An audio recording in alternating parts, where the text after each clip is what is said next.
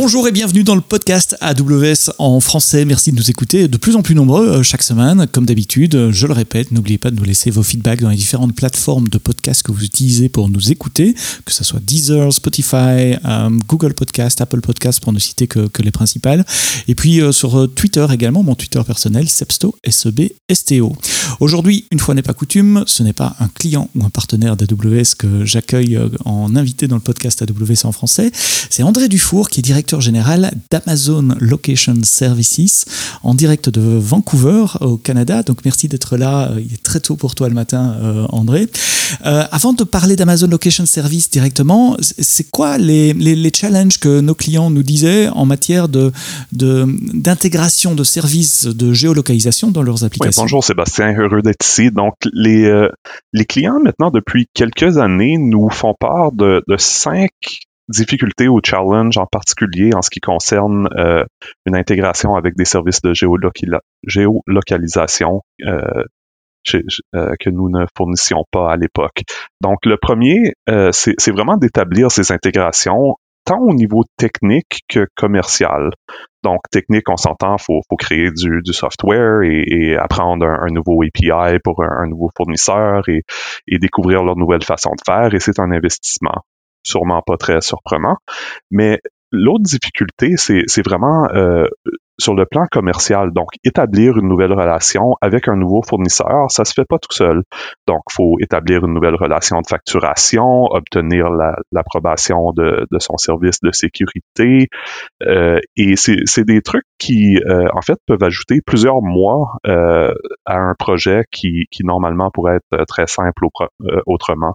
Donc, première difficulté, euh, l'établissement de cette nouvelle relation, tandis que, évidemment, maintenant avec Amazon Location Service c'est un autre service AWS. Les clients peuvent simplement utiliser la, console et c'est une extension tout à fait naturelle euh, de l'expérience qu'ils ont déjà, aucune nouvelle relation à, établir. Euh, le deuxième challenge, c'est en fait d'obtenir d'excellentes données géo partout dans le monde. Euh, parce qu'il s'avère que les fournisseurs n'ont pas une qualité uniforme et ça peut être euh, limitant pour les clients de s'attacher à un seul fournisseur. Ce que j'entends par cela, c'est euh, ce qui convient à Boston, où un fournisseur peut avoir de, très bonnes données, peut ne pas du tout faire l'affaire à Berlin. Euh, et pour les applications qui ont une, une envergure globale, en fait, ça, ça peut être un grand problème. Et naturellement, c'est pas pratique pour un, un, un, développeur de créer 15 intégrations différentes pour 15, euh, pays, 15 pays différents. Et, et, donc, ce qu'on s'était forcé de faire avec Amazon Location Service, c'est d'offrir une interface uniforme, donc une seule intégration à créer, mais qui donne accès à plusieurs fournisseurs de données. Donc, les clients peuvent, euh, avec un simple choix de paramètres, euh, adapter leur choix à leur, leur région particulière. Le troisième challenge, c'est au niveau de la contrôle de la sécurité et de l'information privée. Donc, on s'entend, les informations sur l'emplacement de, mes, biens ou mon personnel, c'est très privé, autant au niveau de la loi que, euh, je dirais, euh, dans, dans l'esprit des entreprises et des gouvernements qui ne veulent pas euh, que cette information soit utilisée par, par, par d'autres, par exemple à des fins de, de vente de la publicité ou de, se renseigner sur, euh, sur des choses que peut-être ils ne devraient pas savoir. Et donc, avec Amazon Location Service, euh, la, promesse qu'on fait aux clients, c'est que votre information privée vous appartient. Ça reste dans, dans votre compte AWS, euh, à moins que vous, vous décidiez autrement. Et à ce moment-là, ça, ça permet vraiment à, des entreprises et des, des, groupes gouvernementaux d'utiliser ces services de géolocalisation avec confiance. Ensuite, on s'entend que traditionnellement, les services de géolocalisation étaient assez coûteux. Euh, c'est des services qui sont quand même assez dispendieux et donc euh, ça limitait l'innovation.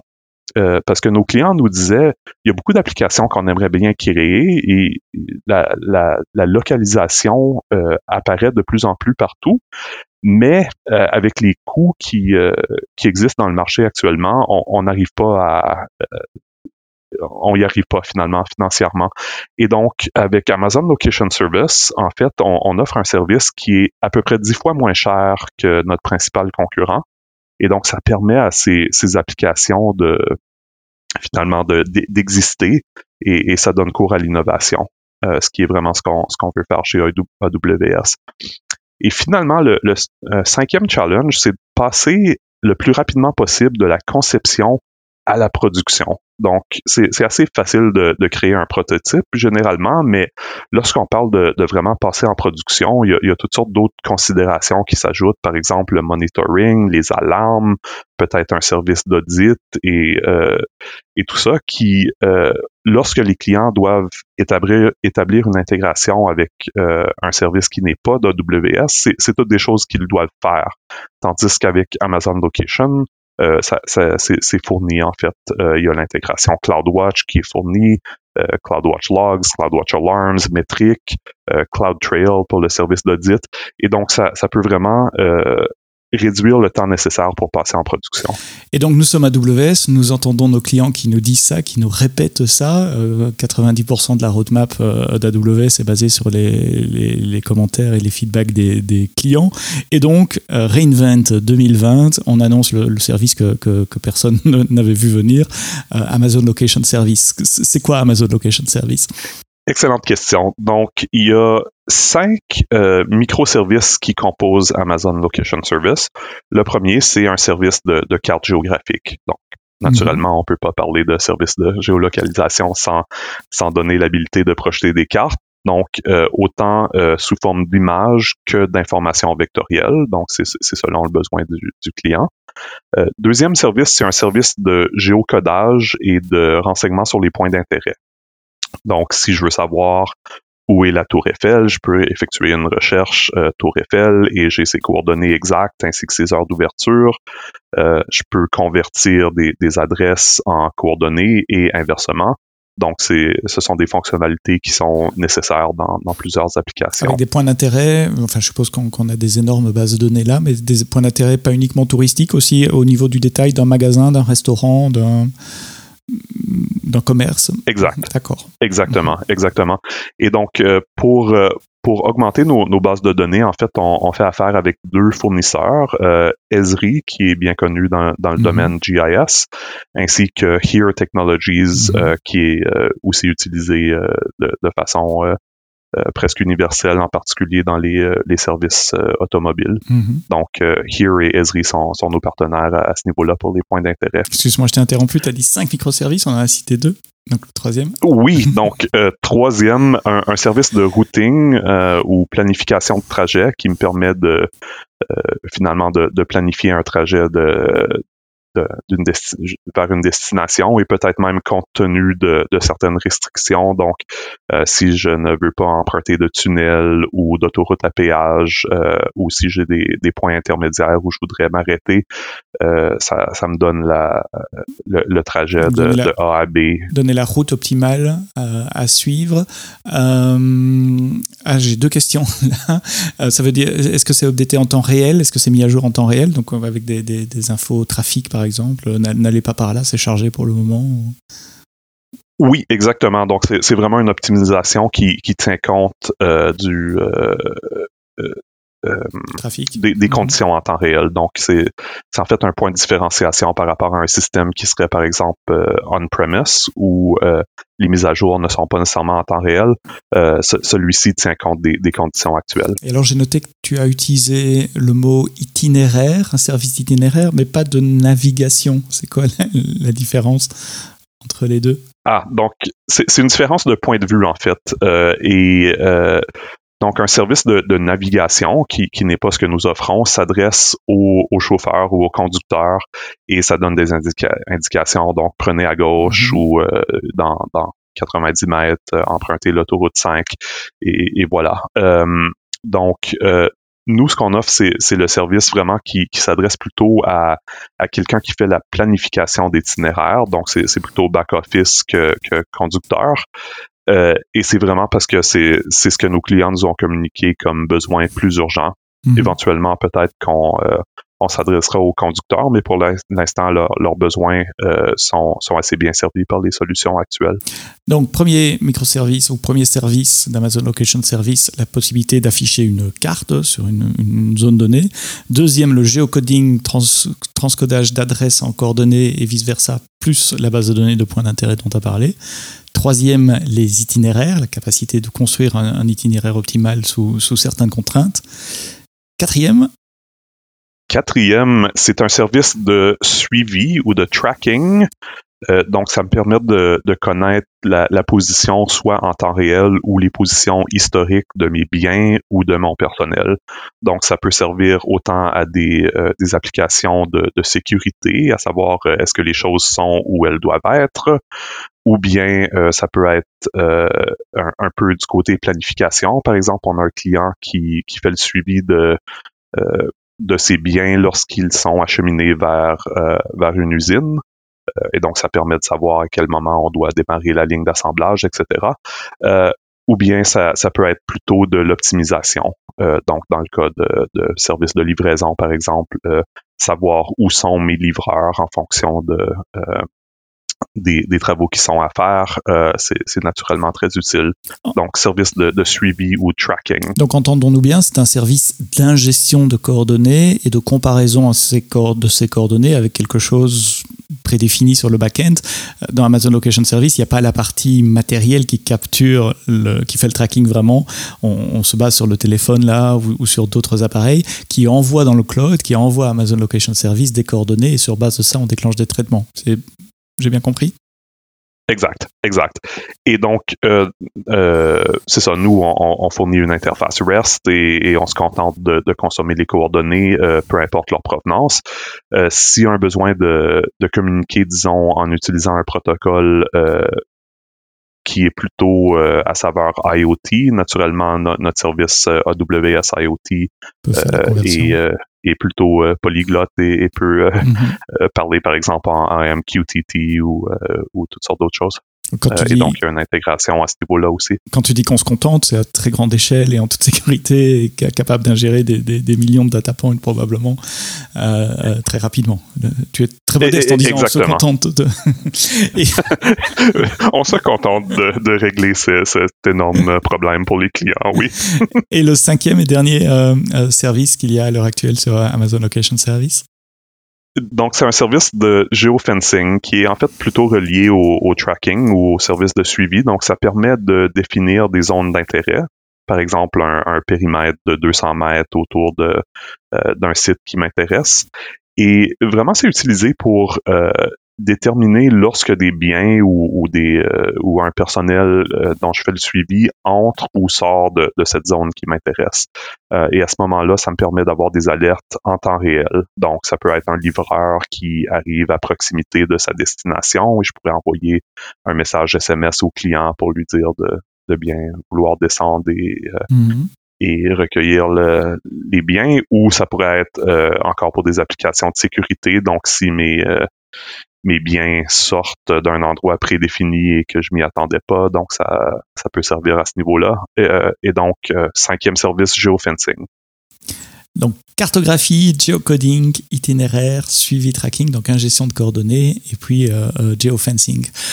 si des développeurs nous écoutent, on parle essentiellement développeurs d'applications mobiles et, web, mais pas que, a priori, ça peut être des applications desktop en back-office quelque part aussi. Euh, comment démarrer avec euh, Amazon Location Services Il faut être client AWS, il faut avoir un compte, et puis? Et puis, en fait, on, se rend sur la console et c'est une console dont, nous sommes plutôt fiers. Euh, c'est très visuel et ça permet de, découvrir les différents services de façon interactive. Donc, on, on peut créer une carte avec quelques clics pour les, endroits qui nous intéressent. On peut effectuer des, recherches pour les points d'intérêt ou les, adresses euh, directement dans la console et voir le, résultat tel qu'un client le verrait. Euh, on peut définir des, des géofences euh, visuellement mm-hmm. en, cliquant sur, une carte. et on peut même en fait simuler le, déplacement d'un bien qui est suivi et par exemple, lorsqu'il euh, intercepte une géofence, euh, on, peut voir l'événement qui est euh, qui est déposé sur Amazon Event Bridge et et, et, le résultat, soit un message SMS ou une fonction lambda ou un, workflow step functions, par exemple. Euh, donc, c'est vraiment la, la, meilleure façon d'entrer en contact avec le service, c'est avec la console. Naturellement, euh, c'est assez, euh, assez facile de passer à, à l'utilisation du API pour, pour passer en production. Et donc oui, la console permet de, de démarrer, d'avoir un sens du service grâce à l'interface graphique, de pouvoir interagir, simuler les, API que ferait euh, une, application. Enfin, en tout cas, euh, euh, oui, interagir avec des cartes comme, comme, comme le ferait l'application. Mais si on veut écrire une application, il y a un SDK spécifique à, à, télécharger où on peut simplement se baser sur notre bon vieux AWS SDK qui existe dans plein de, de, de langages. J'ai perdu le compte maintenant. Donc, le, le bon vieux euh, SDK AWS fait l'affaire. On, on, est intégré dans ça et, euh, et c'est la meilleure façon de faire. Euh, aussi, pour, pour convertir les cartes qui sont sous forme vectorielle en, en images, en fait, on peut utiliser également quelque chose qui s'appelle MapLibre. Mm-hmm.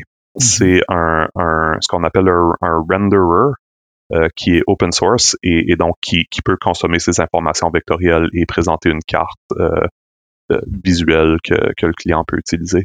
Alors, je ne m'y connais pas beaucoup en géolocalisation, mais je me souviens d'une chose, c'est que les cartes sont représentées par des carrés, des tiles, si je me souviens bien en, anglais. Ça veut dire qu'il faut un fournisseur de tiles séparé ou c'est nous qui les fournissons également et c'est cette librairie qui va venir les chercher chez nous? Donc, c'est nous qui fournissons les, les tiles euh, et donc euh, deux, deux formats, soit l'image où on n'a pas mhm. besoin d'un renderer comme tel, c'est vraiment juste des images, donc il s'agit de les afficher, ou bien euh, des, des tiles qui sont l'information vectorielle à ce moment-là, c'est MapLibre qui, qui vient chercher. ça fonctionne également avec Mapbox.gl. D'accord, donc on a le choix dans deux librairies euh, qui permettent de consommer l'information vectorielle euh, que, que, nous fournissons et de les convertir en tiles, enfin d'aller chercher la bonne tile au bon moment, euh, si, si, si, je comprends bien le rôle de ces, de ces librairies tierces. exactement, donc c'est d'obtenir le bon tile, de présenter les, les primitives pour se déplacer sur une carte, mm-hmm et, en fait de, convertir l'information vectorielle en, en image euh, en fonction du style qui est choisi par le client. Il y a ma collègue euh, Marcia Villalba qui a, fait un, vidéo tutoriel qui, montre comment faire. C'est vraiment très très simple à faire. Son vidéo, sa vidéo est avec euh, React. Moi j'ai fait une démo sur iOS. ça, a l'air peut-être un peu compliqué si vous n'êtes pas familier avec le, principe de, de, de, carte, mais je crois que notre conversation est beaucoup plus compliquée que le code qu'il faut, qu'il faut pour l'écrire parce que c'est vraiment très très simple et en plus il y a la doc, il y a des exemples c'est quasiment du copier-coller pour, pour, pour, démarrer. On, démarre en. Oui, moi j'ai fait ma première application quoi, en, une heure en partant de, zéro, créer le nouveau projet, découvrir le service. Il y avait l'étape d'apprentissage du service. Donc ça, ça va euh, très très vite. Mais donc on, s'adresse essentiellement aux clients, aux clients AWS euh, existants. Euh, pour qu'ils n'aient pas à aller chercher un fournisseur de cartes externe. Exact. Naturellement, quelqu'un qui n'est pas un client AWS pourrait le, devenir en, utilisant notre service, mais vraiment, je dirais que les, les avantages euh, s'adressent surtout aux clients existants mm-hmm. parce que ça, ça, ça l'évite en fait de, de découvrir euh, un, nouvel écosystème et d'établir une nouvelle relation avec un autre fournisseur et en, en plus les, les, euh, les avantages de l'intégration avec les autres services AWS sont, sont plus avantageux naturellement pour quelqu'un qui utilise déjà ces services ou qui les connaît. Oui, et les, données de géolocalisation qui sont capturées par les téléphones ou les, les appareils euh, qui euh, sont envoyés sur le service et restent sur AWS. Une fois que ça rentre sur AWS, ça reste chez AWS. Donc les, les, clients ont la garantie que les données restent dans la région qu'ils ont choisie. À propos de régions, il y a plusieurs régions, je suppose. Je ne sais pas si tu les connais euh, euh, par cœur, mais il y a, le service est disponible euh, dans, dans, dans, plusieurs régions et puis je suppose qu'il va s'étendre dans d'autres régions aussi, comme, comme tous les services AWS.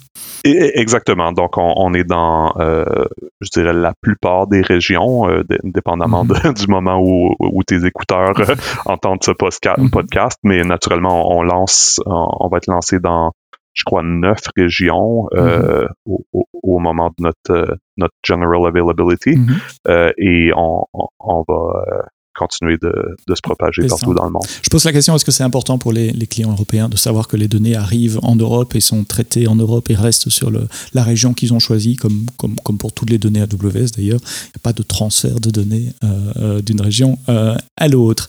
Est-ce que tu as quelques clients qui ont déjà adopté Amazon Location Service. Alors, je suis moins intéressé par les noms des clients que par le use case. En as déjà cité deux, trois comme ça, mais si on peut rentrer un peu plus dans les détails des, des use cases. Qu'est-ce que font nos clients avec Amazon Location Services?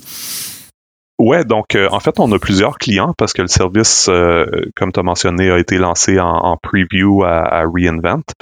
Euh, et donc, on a une compagnie, en fait, qui, qui est un peu style Airbnb, donc c'est des réservations de, de vacances, qui utilisent nos cartes pour permettre à leurs clients de visualiser l'emplacement des propriétés. Donc, un, un, un use case très simple, très naturel, mais euh, en fait, ce client-là a pu sauver beaucoup d'argent par rapport à, euh, aux services qu'ils utilisaient précédemment. Mm-hmm.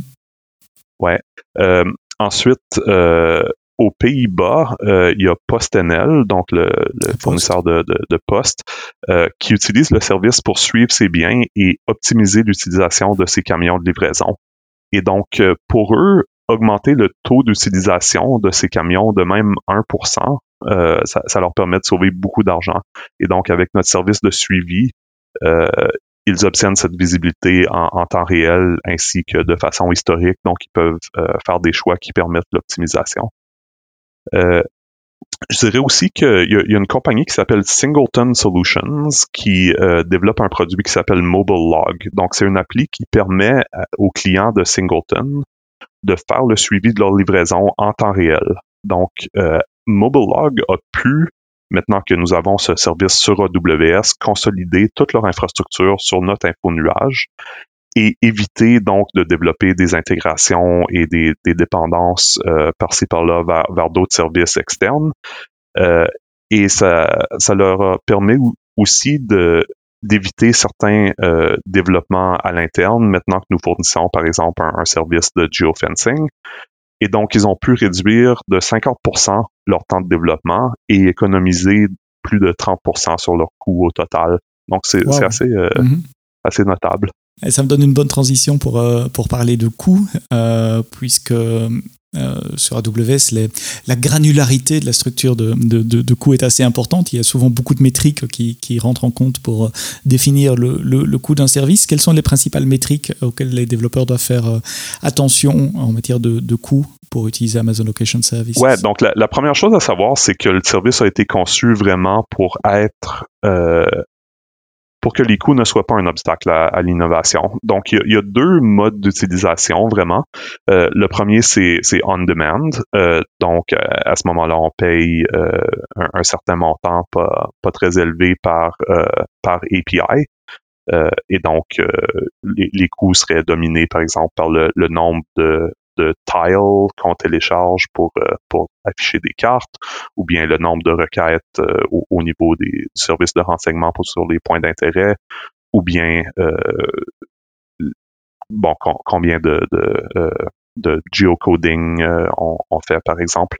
et donc à ce moment-là, c'est c'est un coût qui est proportionnel à l'utilisation.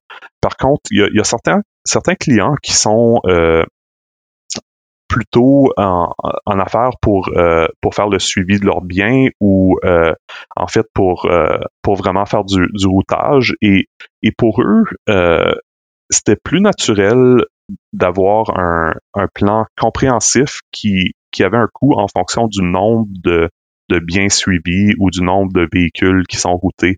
Donc, on, on a deux plans en, plus du, de celui on demand euh, qui euh, qui sont un coût mensuel en fait par euh, par bien ou par véhicule et, ça ça comprend euh, un, certain nombre de de transactions dans, dans ce prix-là. Donc ça, ça permet d'avoir une meilleure prédiction des coûts pour, pour, ces types de use cases. il y a un free il y, a, il y a un seuil d'utilisation gratuit si je suis développeur que je veux essayer le, le, le, service.